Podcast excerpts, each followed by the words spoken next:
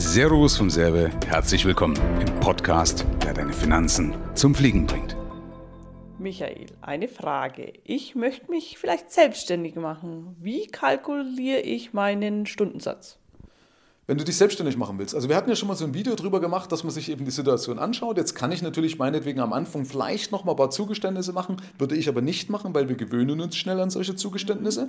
Auch wenn Leute sagen, ja, die ersten drei Jahre mache ich keinen Urlaub, würde ich auch nicht empfehlen. Also deswegen würde ich praktisch meinen Stundensatz so kalkulieren, damit ich auch gleich von Anfang an einen Urlaub machen kann. Ja? Also gleich von Anfang an das Ideal formulieren und an dem Ideal arbeiten. Weil wenn du es nicht machst, wie gesagt, gewöhnen wir uns an diesen Zustand. Dann kommen Leute und sagen, äh, eben, ich habe drei Jahre lang hatte ich mal gesagt, ich mache keinen Urlaub, dann mache ich Urlaub. Und dann ganz ehrlich, wer kommt nach drei Jahren und sagt, so, jetzt lasse ich alles fallen, da trauen die sich auch nicht richtig dran. Weil das Problem ist, du schaffst dir von vornherein Systeme, die dich am Wachstum behindern. Okay, also das heißt, von Anfang an sich überlegen, was für einen Standard möchte ich. Ja.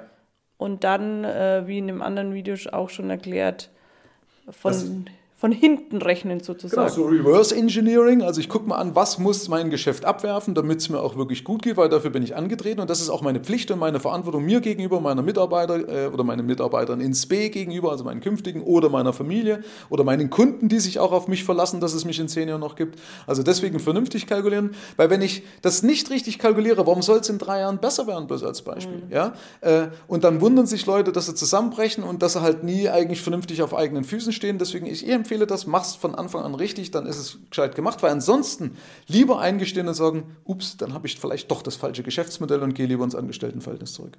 Okay, vielen Dank. Gerne.